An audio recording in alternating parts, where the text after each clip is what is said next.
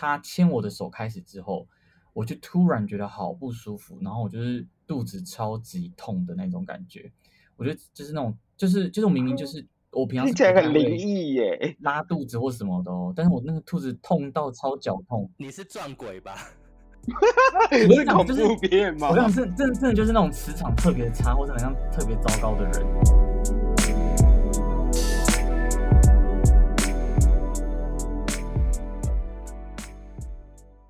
欢迎收听性爱自修室，我是 Tank，我是邦邦，我是 JoJo。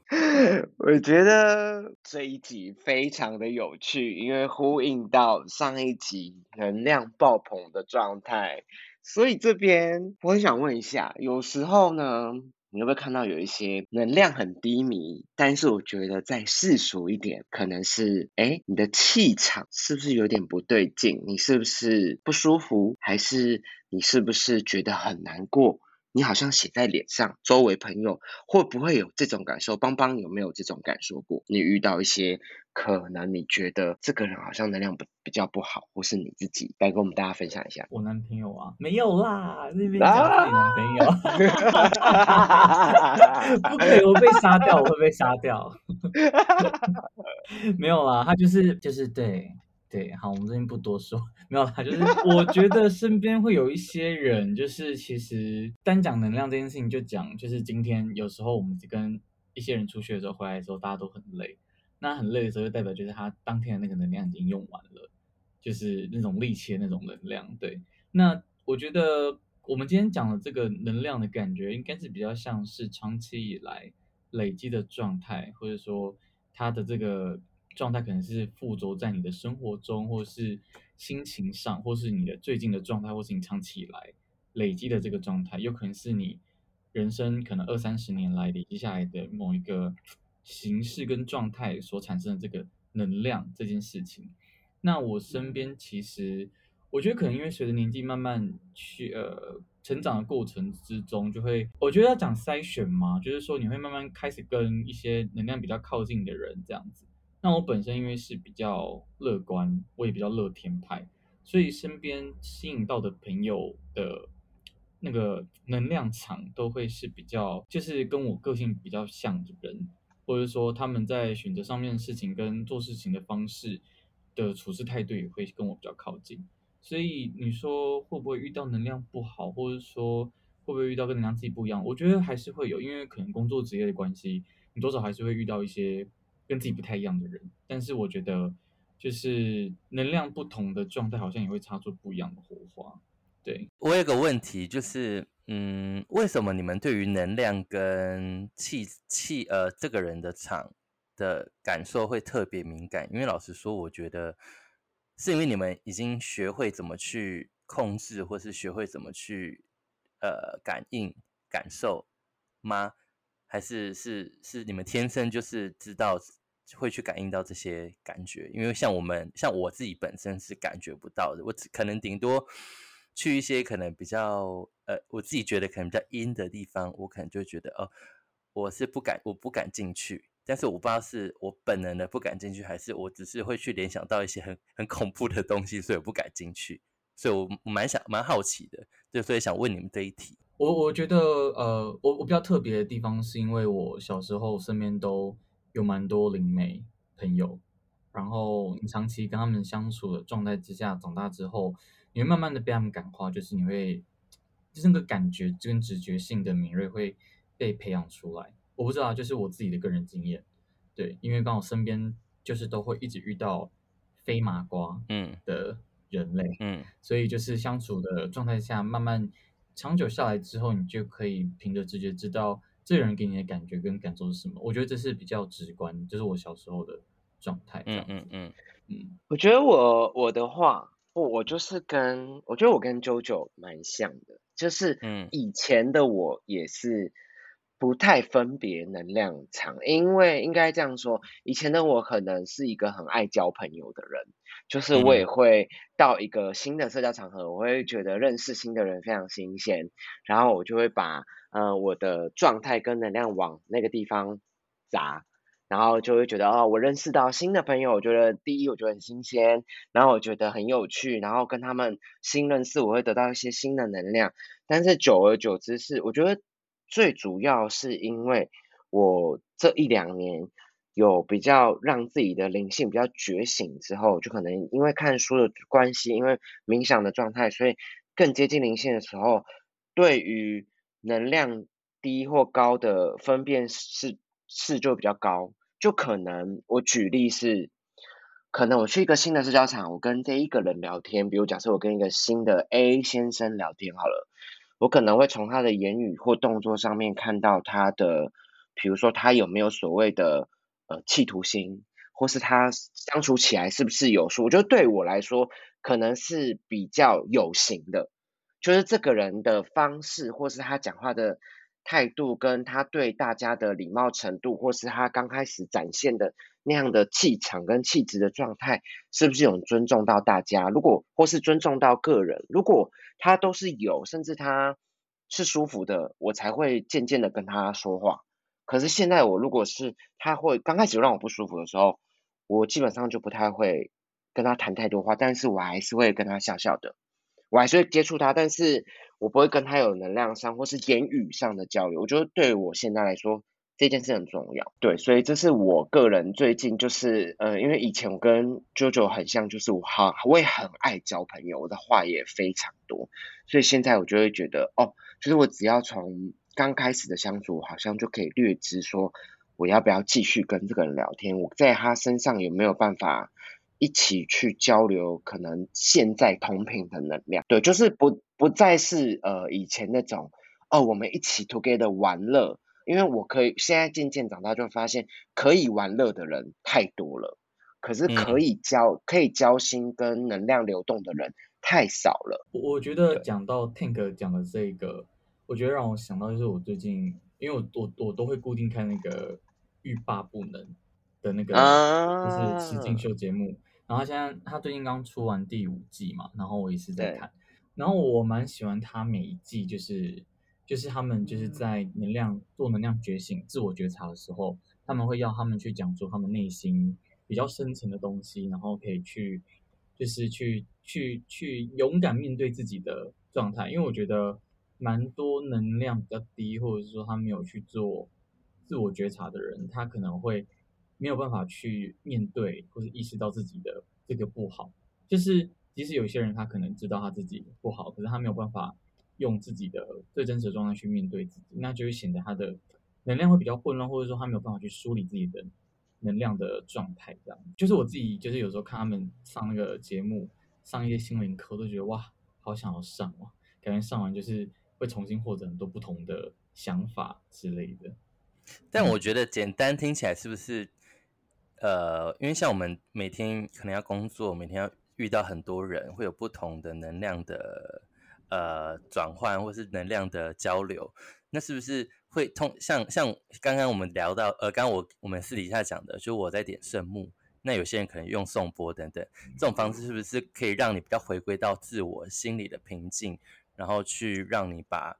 呃，你的能量慢慢的达到一个平均值嘛，还是达到一个你原来应该要有的能量的一个状态，是这样子？我我这样解读是对的吗？算是对的啊，我觉得是对的。你的解读是对。那我问你，你看你烧圣木的时候，你有什么感觉？就觉得心里比较平静。就是呃，应该是说，我觉得我会想要烧圣木。我烧完的当下，就是因为我会。绕我的房间嘛，就绕个一两圈，就是让整个房间充满这个味道。然后再再来，我就把圣木放在我的呃一个陶呃一个盘子上面。然后我就会闻的味道，然后就是做一些自己的事情。有时候可能看书，然后有时候可能就是放空。那我就觉得闻那个味道蛮舒服的。然后因为通常会烧，就是晚上要睡觉前，所以你就会闻的那个味道，然后你整个空间都是生木的那种味道，然后就觉得就是蛮舒服，就很疗愈，比较放松。对，比较疗愈嘛。对对对对对，就很疗愈。然后像有时候可能我去比较呃。我觉得比较像混乱的地方，可能跟朋友去夜店喝完酒，对，回来我也想要烧一下，就是会有点像，然后净化。我觉得让整个磁场再恢复到比较平稳的状态，因为我觉得有时候你去完夜店回来，你的磁场会很乱，我觉得我整个状态可能会很乱。那我就是想要让自己的心灵平静一点点，这样。Amazing 哎，所以你圣木烧圣木这件事情已经持续多久？呃，圣木好像一一年多了吧，因为这是我呃之前，因为我在你知道我在那里上班嘛，然后就有同事他他就送我一盒，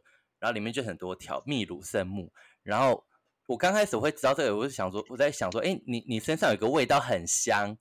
对，为什么你有这个东西？然后就他就说，哦，这个是秘鲁圣木啊，然后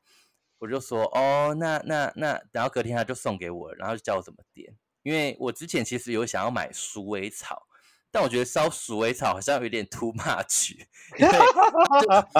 一整捆，然后我怕它会掉很多血血血血，嗯嗯嗯，对，然后我也怕它一烧不可收拾，就是整个烧光，因为我也没有接触过。然后我朋友就说：“哎，你可以烧圣木，然后就是因为它烧完大概你就是它会持续三十秒的烟嘛，然后对它就熄掉了，然后你就是可以放着，接下来你可能下次可能明天后天你要用再去点它，然后再继续烧这样子。所以我觉得这个还蛮方便，像我也很常出差，像我上次去曼谷，但我我不知道啦，你听听看，就是我就觉得到一个新的空间，然后我就想说饭店嘛，我就想要烧一下圣木，对。让这个空间净化一点，但我不知道会不会威胁好好兄弟或什么之类的，但是嗯。我我烧之前我就我就有用带着很虔诚的心，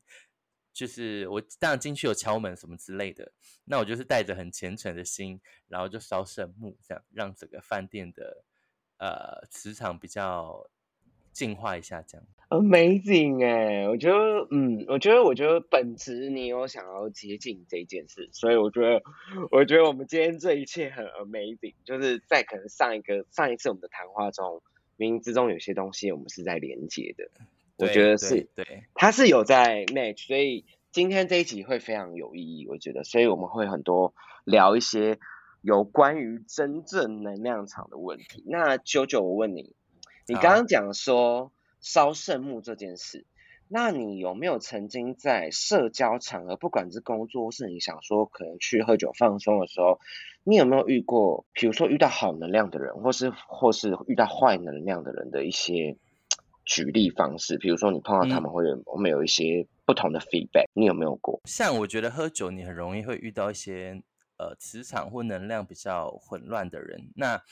但我是认识了你们，我才知道说哦，原来这样的状态是能量跟磁场比较混乱。但是在还不知道这件事情之前，你只会觉得说哦，这个人好像精神状态或是他整个 vibe 就是气场跟你不是很合，然后你们也聊不太起来，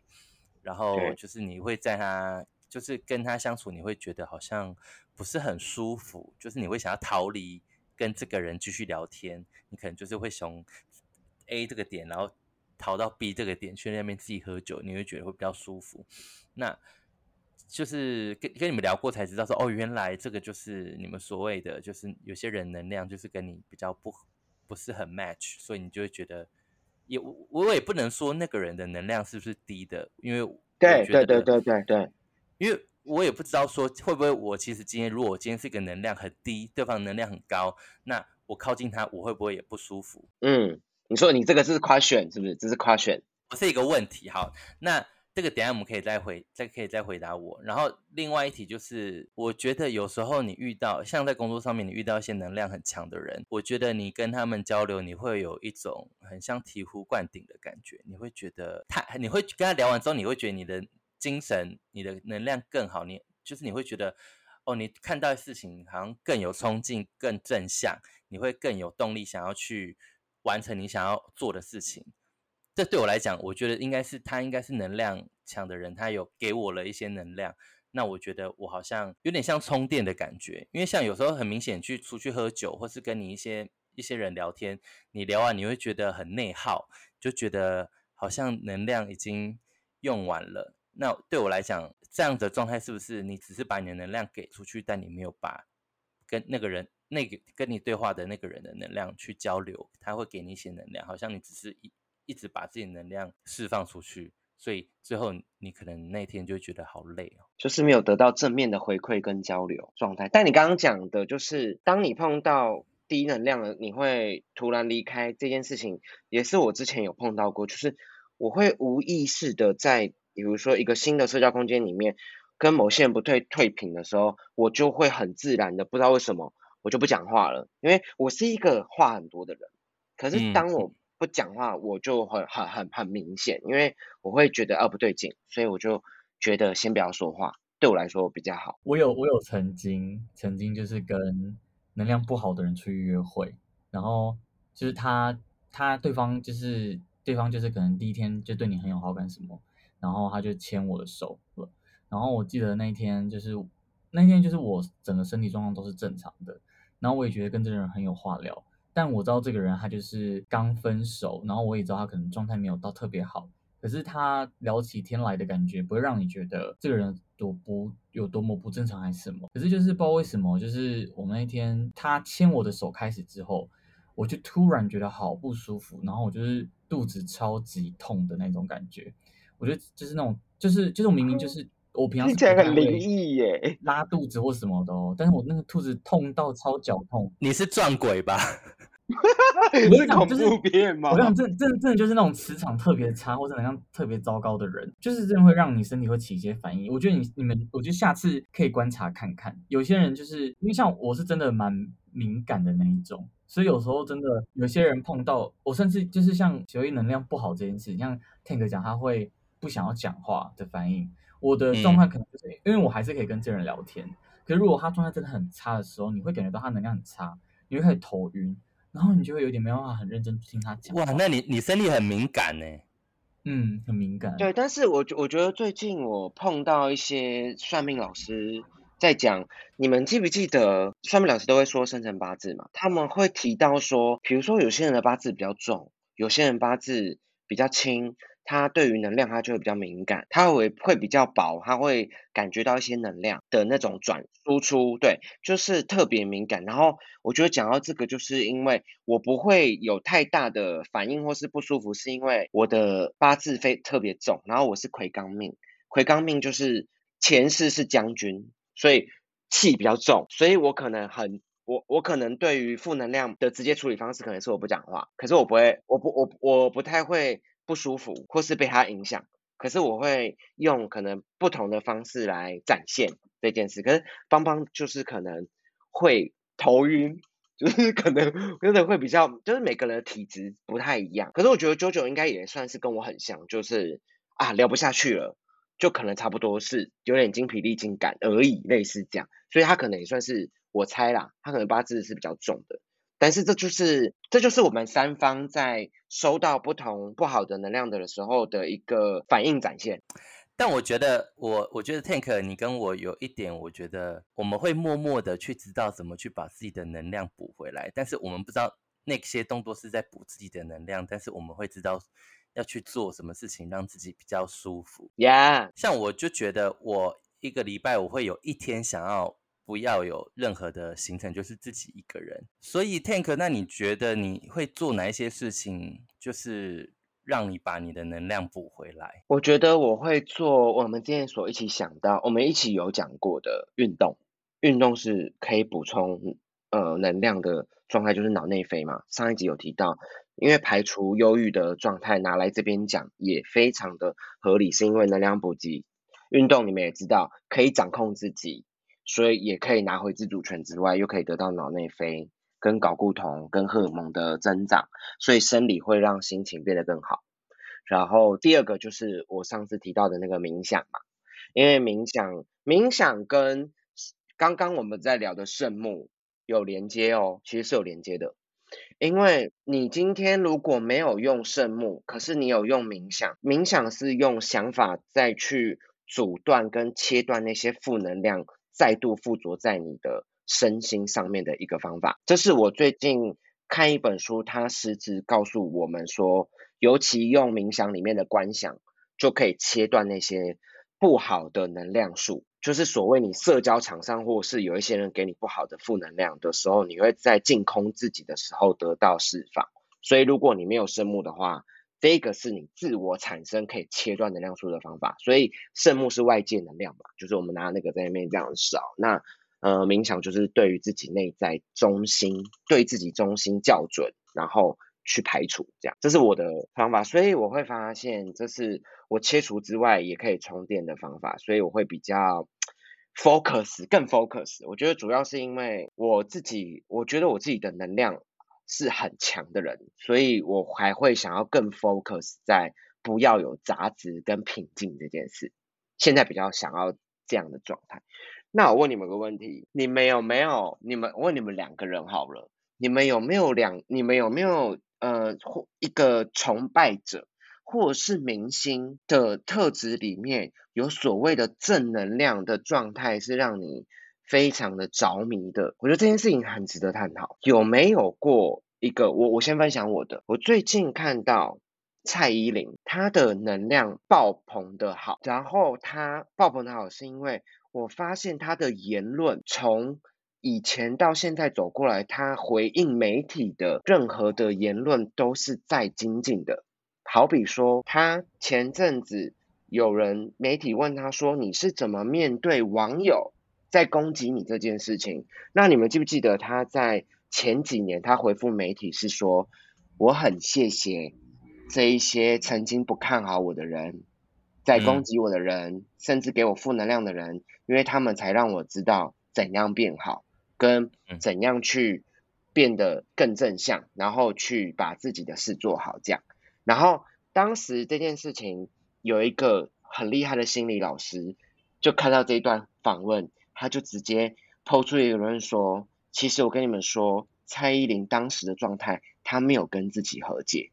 因为她讲到说，我谢谢那些攻击我的人，表示她很在意那些攻击她的人，那个状态 moment。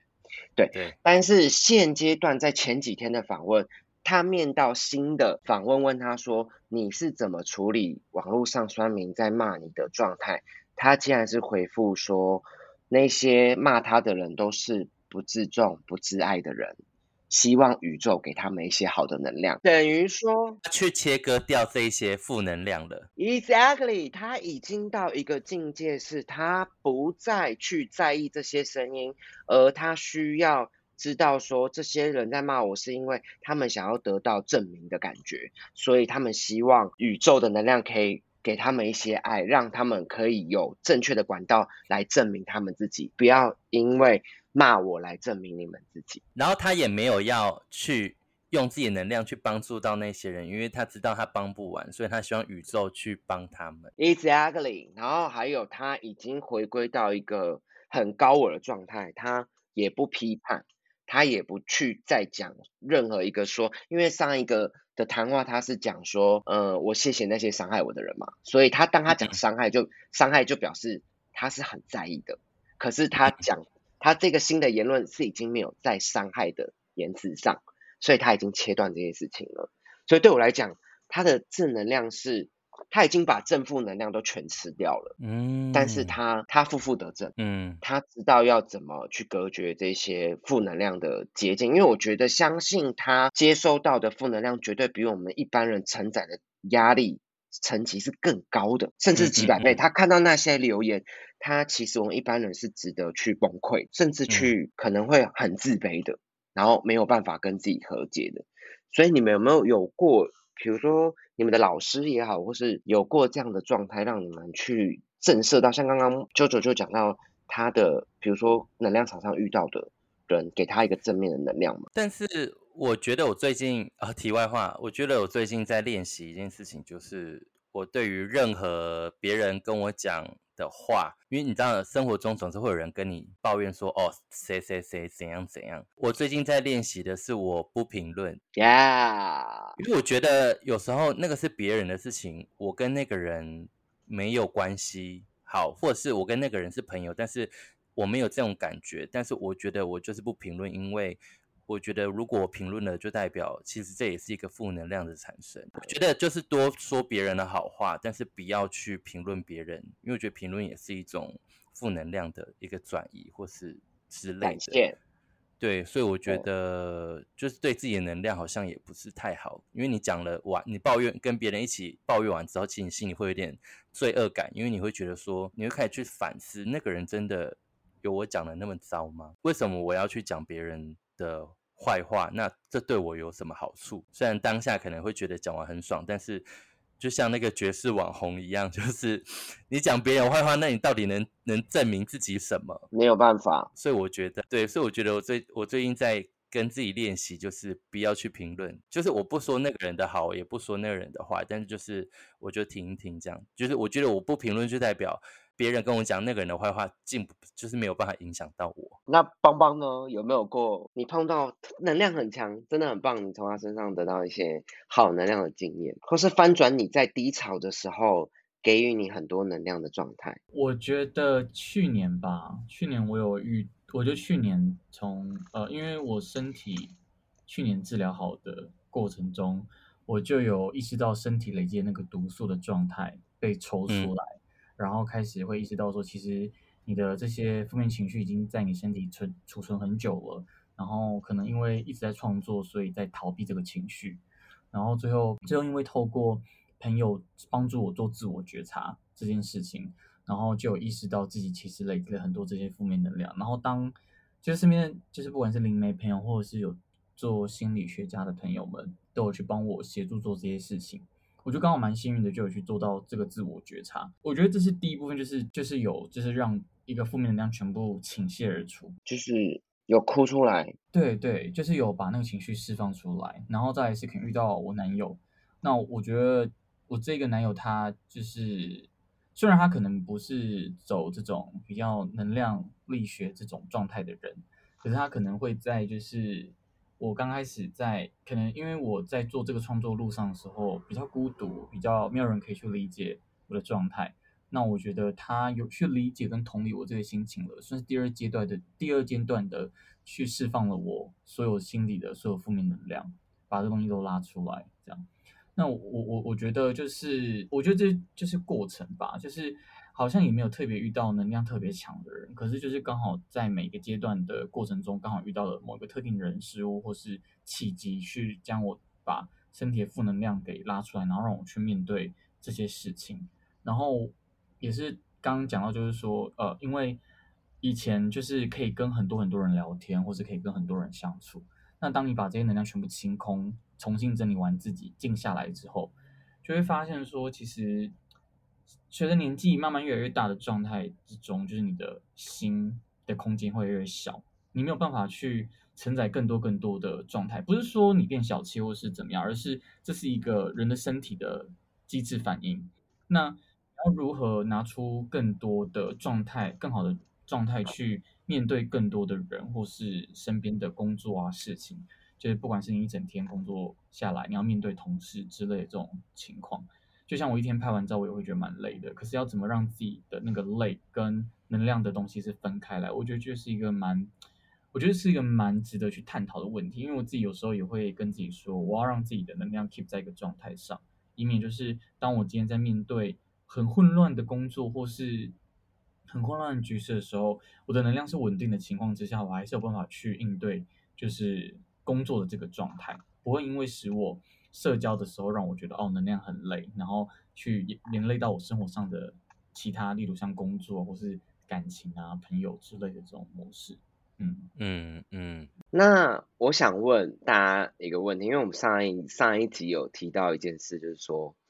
呃，有关于我们所以前探讨过的性爱这件事情，跟因为我们刚刚在讲社交能量嘛，因为社交能量就是。其实还没有 touch 到身体，所以其实讲话本身就可以让能量流动了。那嗯呃，恋人与性伴侣这件事情的能量数其实能量更大。为什么？因为身体接触在一起，所以对我来讲，我觉得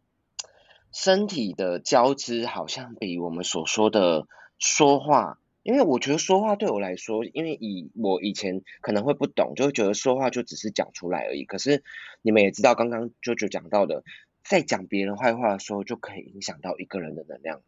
那你想想看，如果今天是性爱这件事情，它其实影响我们能量或吞噬我们能量的强大性有更多大？所以我想跟你们聊聊，哎，你们在。以前我们都知道，我们有约过炮，或是在享受性爱欢愉的时候，你们有没有过经验是，哎，跟这个人进行这件事情的时候，你会得到一些不好的状况能量？有没有最直接的实例？有吗？九九？嗯，我觉得你跟一些能量场比较混乱的人打炮，其实你打完之后，你会觉得隔天你会。呃，你可能我觉得可能是因为你会，我我不知道是不是因为你有投射一些情感在里面，所以你会感觉到有一些空虚跟一些失落感。对对，就是呃，即使有时候你跟这个人真的只是来一炮，但是你可能打完炮，你隔天就会觉得那感觉很差，那种感觉就跟你跟你呃暧昧对象或是热恋的对象打炮的感觉完全不一样。嗯，就是你假设你跟自己的爱人打完炮，你会觉得哇，好像精神饱满充电。就觉得好像很开心，但是如果你只是跟一个状态比较不好的人打炮，你隔天就会觉得，也不用到隔天，你打完炮，你就会觉得那个感觉很糟。Exactly，完全性就是刚刚讲到没有爱嘛，所以会有这样状态。而且有些呃，有一些能量比较糟的人，他的空间。呃，有时候他家可能也是一个不是一个，我觉得磁场不是很好的地方，鸡皮疙瘩，鸡皮疙瘩，对，或是或是可能有一些能量场比较不好的人，他可能就会找一些能量也很不好的那种三小时打炮的地方，那个地方其实能量也不好，所以其实你就会等于说你到一个能量不好的地方跟能量不好的人打炮，所以你就是结束之后你会觉得自己。就是会被影响啦，所以精疲力尽，精疲力尽。对，对，对，对，对，对，没错。那邦邦有过吗？应该蛮久之前了。就是有时候就是跟，因为我自己就是也蛮敏感啊，就是很久以前也是会约炮什么，后来就是变得很少约，就是因为我觉得有时候跟这种人相处，对，不是说他们人不好或什么的，可是我们我们所索取的目的就跟就是就是你跟自己的男友打炮跟炮友打炮。你所选目的是有点不太一样的。那当你就是可能跟就是不是自己有情感基基基础上面的人去做做爱这件事情的时候，你可能就是满足了生理上的需求，那你可能在心理上的东西就会产生某某个程度上的匮乏。但我觉得就是这个前提是说，你有像有些人他，像有些人他可能本身就是，好，例如说可能像推特网黄们。他们可能就是靠这个东西去做工作，但是我觉得他们在这个情况建立之下，他们是能够获取到他们想要的东西。那我觉得那个能量的状态可能就并不会让他流失太多，或是让他觉得说，哎，好像失去了什么。但我觉得这个东西还是要见仁见智啦，并不是说，哦，你好像呃做做爱这件事情，你好像就会失去什么，而是说，我们今天在讲能量的交换的过程中的时候，有时候它就会让你的。如果如果你不是一个能量能够守住，或是能量就是你很清楚能量的流动的这个状态的人，你很容易能量就会流失。因为我觉得有些人，我觉得跟自我觉察有蛮大的关系。有些人他可能对于这个东西的敏锐度并没有到很高，那可能他可能在这个打炮过程中，或或是在相处过程中的时候，不管你是在夜店跟人家接吻或者什么，那个东西是冥冥之中的会一点一点的流失，可是你不会有察觉。但它可能后续就会开始反映在你的生活的周遭的状态，可能是你对于事情的判断力，或者有可能是跟就是你的磁场能量有关，而导致你做的判断使你去就是产生失误或什么的，不一定，它可能都不是一个一定跟绝对性，可是它会从很多生活中的小细节去做很细微的改变。嗯，没错，没错，没错，就是我觉得刚刚提到这件事情，同整来说，因为我之前看到一则。影片我一定要分享给你们，到时候我一定会私下传给你们看。就是，嗯，能量大师他曾经有个影片就讲到说，嗯，性爱，他在提提到性爱这件事情，他说，当我们呃在跟别人做爱的时候，其实你们要了解，做爱这件事情，它本身就是一个生小孩的事情。那你看，你们你们当在性爱的时候，你看大家都会觉得。性爱脑上升，精虫冲脑就是只是一个持久一个快感，然后甚至是想要呃，比如说想要得到射精，想要得到视觉上的冲击也好，包括身体的刺激感也好，可是你们都不知道，其实，在做爱这个过程中，它是一个非常巨大的能量。为什么？因为它可以生，它可以生出一个小孩。今天男女论来说，它是一个生可以生小孩，足以能量大到。这个机制，所以为什么我刚刚会说身体的这个性爱的接触比说话来的更强大，是因为它可以孕育生命。可是你们都在做欢愉的动作的时候，你要看那个能量的强大在碰撞跟混乱在交织的时候，是一般人完全没有办法觉知的，因为他们一股脑都在想要去开心、去舒服嘛。那那个显化老师就在讲说，当你不断的跟不同的人性爱，或是一直有多重性伴侣的人来说，会一直影响你的显化。什么叫显化？显化就是指说，人的中心里面一定有一个他想要做的事情，比如说，好比邦邦想要从他的摄影之路想要展现成功，他可能想要展现我们大家都想要展现到的体恤到的，呃，得到富裕充足的金钱，然后得到爱人，然后甚至三观都很明确，然后包括所有人来讲就是一个人生胜利组，大家都想要向往这件事情，可是，在显化的路上，其实这些东西都是在阻挠我们显化。意思就是说，刚刚刚刚有提到嘛，当我们跟更不同的人在性爱的时候，因为一直在能量交织嘛。那刚刚讲到网黄这件事，我也必须讲一个老实话，我也不批判，但我就直接讲一个老实话。你们有没有发现，网黄他的工作可能特别的出色，可是他们你们会从他们身上发现哦，他们不会有稳定的感情，这是共同点，而且这是绝对点。因为这是影影响到他显化很重要的一环，除非他的另外一半可能也是跟他一样在做这样的工作，我觉得可能哦，他们可能是绝配。我觉得也没有所谓我们的三观，所谓评判他们是他们这样生活对或不对。我觉得网黄有他自己生存的道理，他在这个产业上也有他可以展现呃很厉害或卓越的自我。可是这个就是代价。我觉得当我看到的时候，嗯。我我我以前我在看推特到现在的时候，就会发现，对他们身上很难得到真正紧密 close 有灵魂的交往对象伴侣。你们自己仔细去观察，我后来观察到的，这是完全性的显化。所谓显化，就是他可能真的得不到他很紧密 close 的 soul mate，我觉得很难，因为他一直都用他身体的。能量状态去混乱这些事情，然后来工作。那那有个问题，假设有一天他们呃想要隐退收山了，假设我我假设我是一个网黄，那我觉得哦好，那我今天不做网黄了，我想要做一个好好的工作。对，那之后他应该才有办法慢慢的去回到那个状态，去找到一些真爱吗？还是？Exactly, exactly。我不 judge 他的真爱到底是怎么样，只是或许他可能他的真爱，他如果一直是网黄，他的真爱可能是网黄。我觉得 maybe maybe，但是我我只能说，我也不偏见，但我只能说，他们的灵魂的专注紧密交织应该会很低。我觉得，我觉得这是绝对性的，这是一个代价性的状态。人都会有一些取跟舍嘛，这是我觉得人不可能完美的。就像我们刚刚提到蔡依林也是，她为什么工作这么成功，可是她的感情却一丁点消息都没有，是因为她很忠心在她自己的能量状态上，她并没有耗费太多的能量给予她想要去交往的对象。这是一种不同的价值展现的交换，因为她。对于他的忠心太强烈了，就像网黄在他网黄在他想要去跟大家呃去性爱交织的这个中心能量很强，所以他很难去碰触在呃比如说有收妹或是有真爱这件事情，就比较难接触到。你你听懂我意思吗？嗯，我懂。对，他他是一个绝对的。我我觉得同整刚刚 Tank 讲的部分，应该说，我觉得这个说法应该是换成应该是说。嗯，他们并不是找不到真爱，而是说他们会比较容易吸引到能量频率相近的人。对，那只是说他们要用怎么样的方式应对，可能就是他们自己的课题跟状态。对对对对，这是课题。刚刚刚讲到部分，应该是比较像是说，因为磁场的交叠跟状态的时候，有时候那个能量在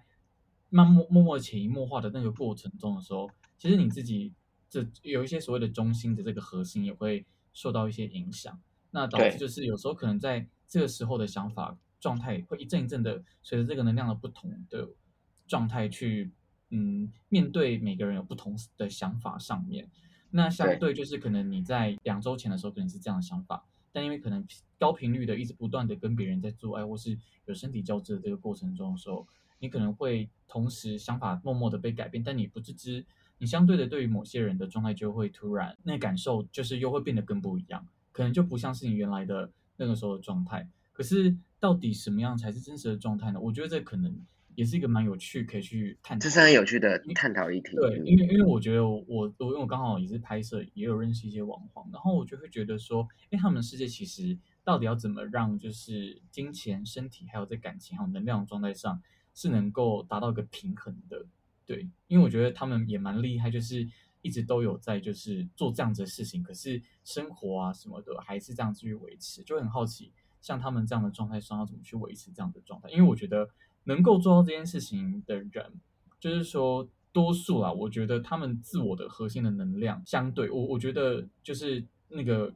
那个自我的那个能量的状态应该要很强，才有办法一直去做这件事情。因为像我自己就是那种，我只要。跟别人约炮或者跟别人打炮什么，如果那个就是常一直常常处于那样状态的时候，我就会整个能量很低，我就会很很没有，就是嗯，那个什么那个能量或是力气。那相对于就是这些网红嘛，他们可以一直做这样子的事情，我也是觉得就是哦，他们在某个层面的能量应该要很足够的，足够的核心要够扎实，还有才有办法去完成，就是一直去拍摄这样这些题材相关的东西，跟人有更多的交织这样子。我觉得超耗能量的，我觉得网红他们超耗能量的，因为是不是每个人的能量其实都是有限的，那就是变成说你你怎么去运用你的能量安排在什么地方上面，就像是呃性工作者好了，网黄他们把他们的能量都用在呃做爱，但是等于说他其他部分就有点像是你知道玩游戏有技能点嘛，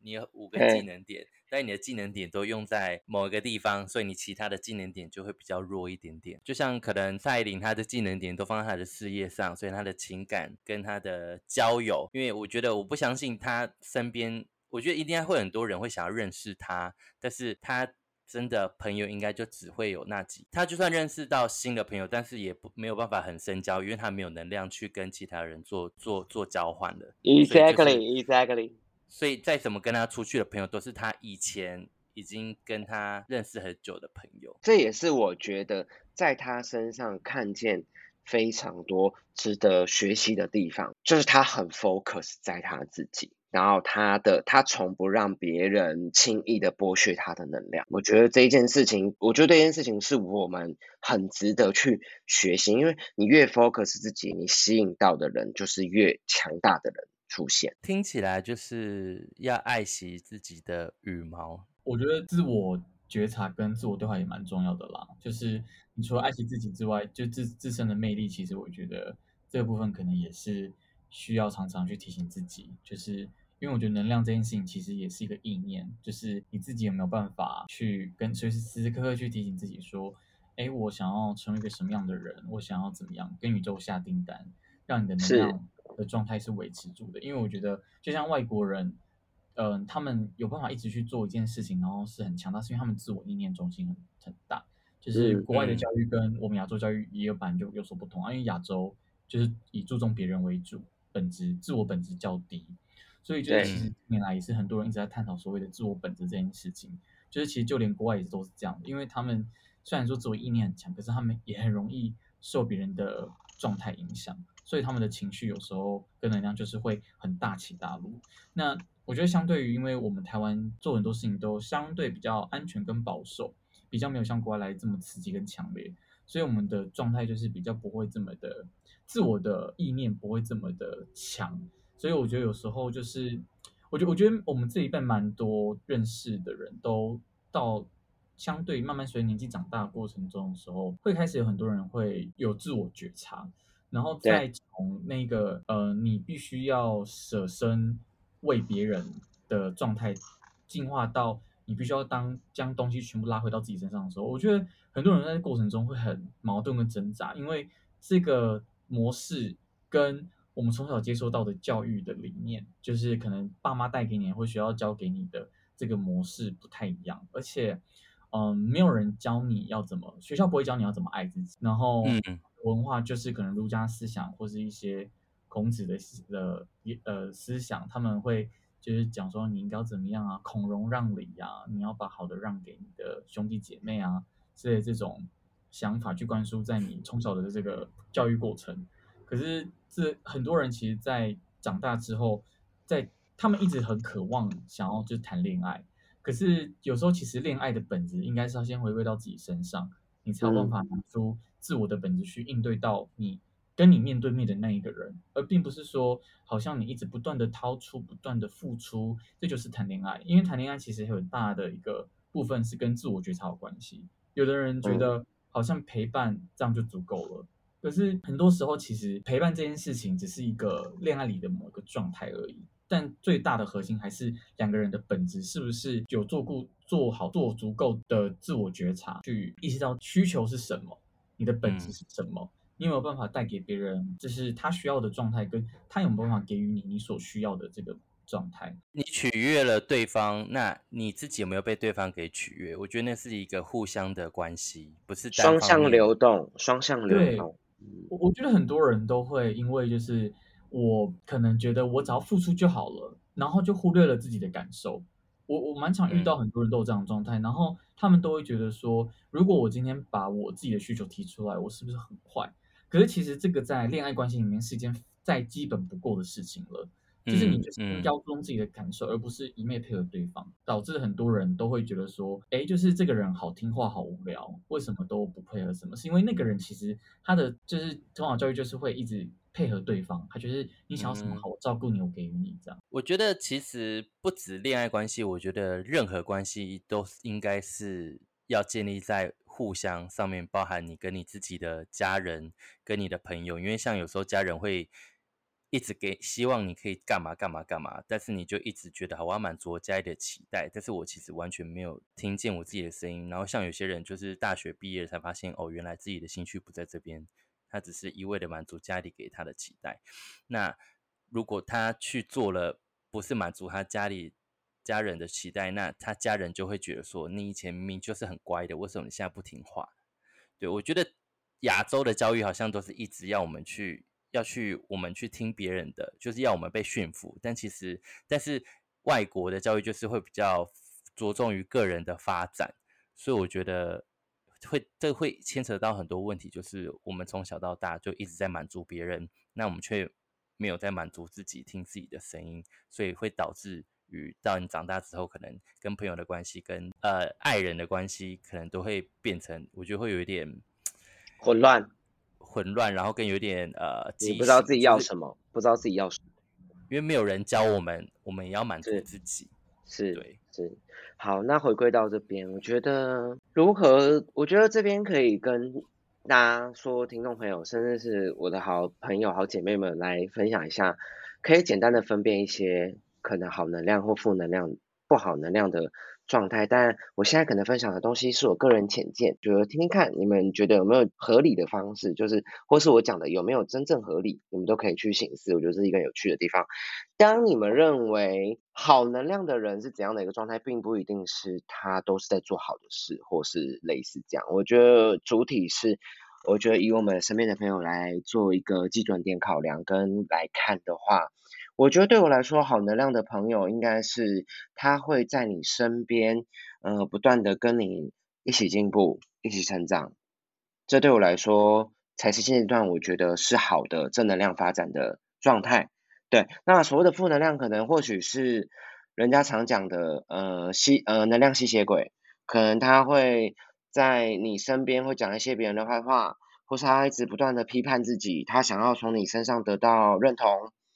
这种可能就是比较负面的状态，但其实也没有不好。我觉得或许他需要救赎，有些人他需要得到更多的爱，可能他没有办法得到。但我必须说，正面的部分是大家一定要交到一个真正在你身边是可以跟你一起成长，无论好坏都可以陪伴你、接住你的好朋友，这是最重要的。所以我觉得好能量跟负能量绝没有绝对值，因为。像你我都会有所谓的正负能量存在，因为我在可能难过的时候，我也是负能量爆棚，我也有很黑暗的一面，我也有很值得探讨我不开心的一面，也都有。但是我觉得大家要醒思，像刚刚你们两个所说到的，回归自我，就能觉察自己是否哪里不好，是否哪里需要更好。然后在能量树上面，我们就可以检视到，哎，我们怎样去。接住这些好能量或是负能量，那我觉得更有趣的一件事情要跟你们分享，就是最近我呃看到一个影片分享说，如何在一个新的能量场、新的社交能量场里面，用呃好的方式去杜绝一些负能量。我觉得在这边要分享给你们两个，因为我听完之后就觉得很有趣，也觉得鸡皮疙瘩，觉得这件事情你们必须知道，跟所有听众都必须知道，因为他有讲三个点，也就是三个点超有趣。第一个就是当我们，因为我觉得我们三个可能都会在不同的能交涉能量场上碰到一些陌生的能量，但是老师那个能量老师有讲到哦，当一个陌生能量很强大的里面，基本上负能量占百分之七十，有负能量的人哦是占百分之七十，那有好的能量只占百分之三，可能三十，而且他说。这是正确的数据，因为在能量社交场上，负能量会依附居多，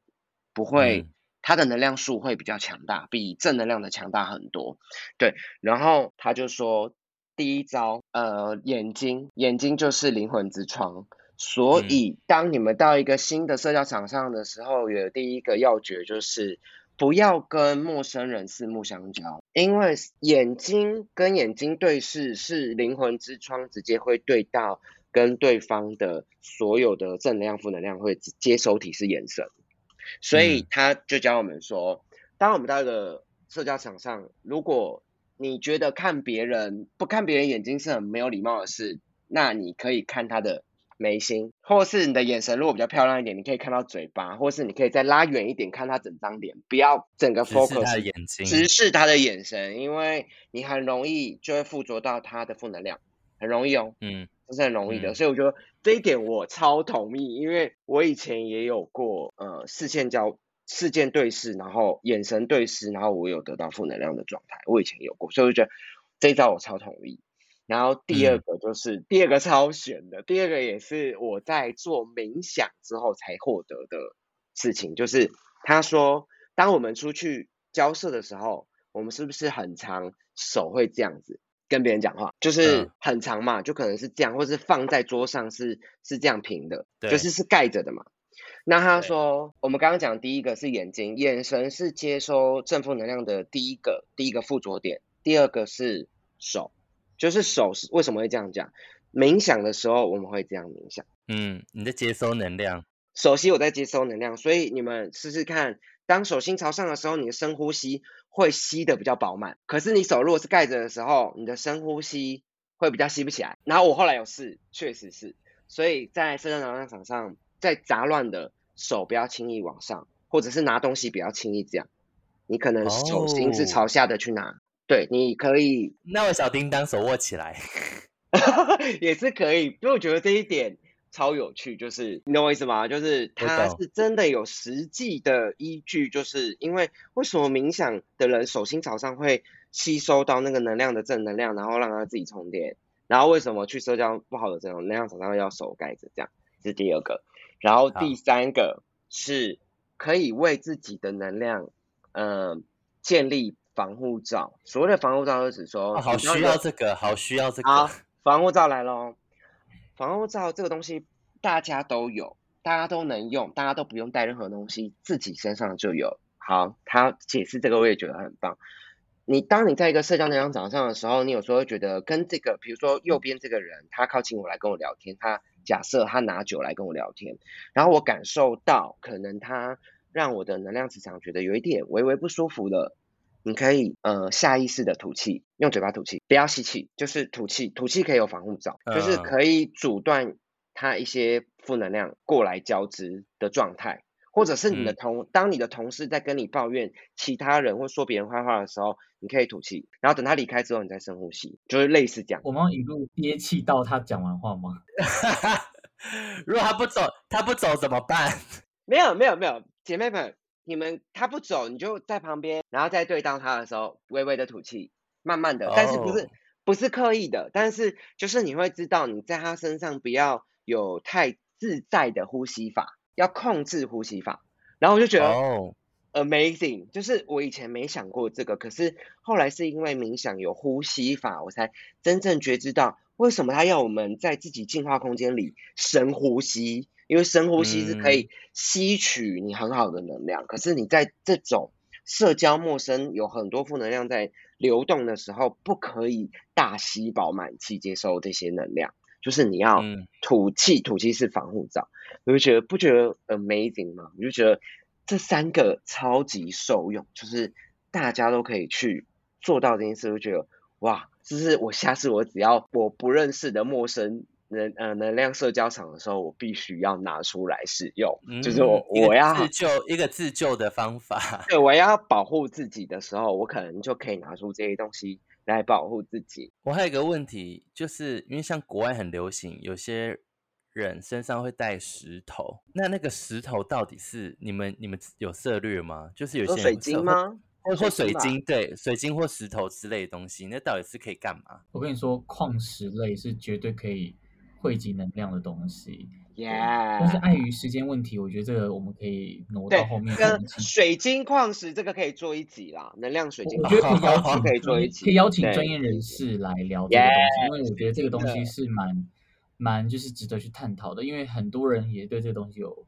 蛮大的疑问，这样因为我超有兴趣，但是我不敢乱买，所以我就想说，到底我想水晶真的要谨慎哦，因为你买路边的那种水晶，或者是那种玉器市场的水晶，有时候它的磁场不一定是好的，就是还是要请它会专业的人去吸，帮你。对，它会吸坏能量，嗯，对因为像我身身边有朋友有水晶，然后他是会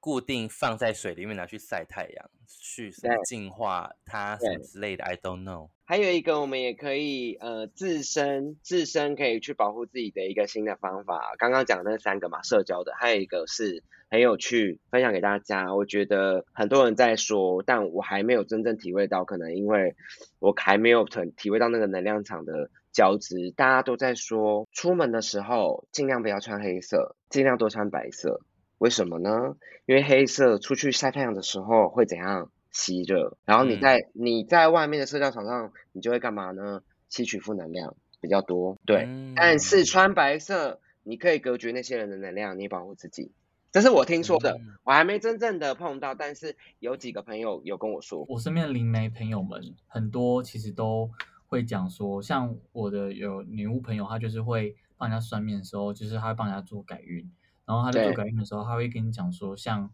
呃这样不要穿黑色，有些人他嗯。其实不太适合穿黑色，可是他在穿黑色无形之中，他就是会很容易吸引到有的没的啊之类的这种。对，或是。很累，说会突然很累，对对，也我也有听过说，就是有一些比较容易破财的女生，尽量不要穿嗯。露腰的、露腰的衣服，因为当你很容易嗯。破财要穿露腰的时候，你又很容易守不住财之类的。对。嗯对对对对对，我觉得蛮酷。我觉得这很有趣。嗯，对，所以就是颜色上的挑选，仅供参考，大家可以去稍微的诶体验一下，因为我觉得这很有趣。因为毕竟我本人有时候还蛮爱一些黑色的衣服，可是就是有时候会想说，好，那因为我觉得这件事情很有趣之外，黑色的衣服可以在家里穿，或者是比如说跟大家一起一起。呃，你真的重要的好朋友、好姐妹一起到你的家里，你就可以穿黑色，因为你可以吸取他们你想要的能量。对，接下来接下来要鬼月喽，所以大家尽量就是不要穿全黑 杀不要到 不要到全部，能避开就避开。这是 colorful 一点，或是白色，因为白色就可以纯白，可以去正一些状态或能量。不要不要全黑啦，对啊，就是全黑等鬼月结束之后再穿啦，好不好？那不穿都不穿可以吗？呃，嗯你如果先被抓走，先被警察抓走，我也没有，我也没有关系，可以去。警察会先找你啦，没关系，我们不会找你。好的，那我们现在来让 Tank 帮我们结尾喽。好，那跟大家上述我们所聊到的正能量跟负能量，我们都会全吃掉。为什么？因为可能我们人生真的没有办法去排除真正的负能量或所谓的正能量。但是我们刚刚所提到的一些呃例子当中，我们可以去判别一些我们所谓认为是正能量或负能量的。我觉得刚刚我们讲到呃专注于自己，还有一件事情叫做直觉力。你自己直觉认为是正能量就是正能量，你若认为是负能量就是负能量，所以没有所谓的正解答案，因为每一个人都在饱受不同的课题，所以你认为是那就是，你认为应该改变就应该改变。那我觉得这边同整最后的一个重要点给大家，我觉得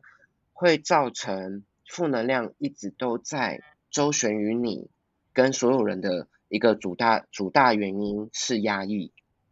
劝解大家不要做压抑的事情，就像刚刚你们有提到，亚洲的社会里面常常会因为要成就别人而压抑自己，所以请这边要提醒大家，压抑是会把你的正能量带走很多的，跟压抑会呈现爆炸的状态，甚至是负能量攻击别人的状态，才有办法得到救赎。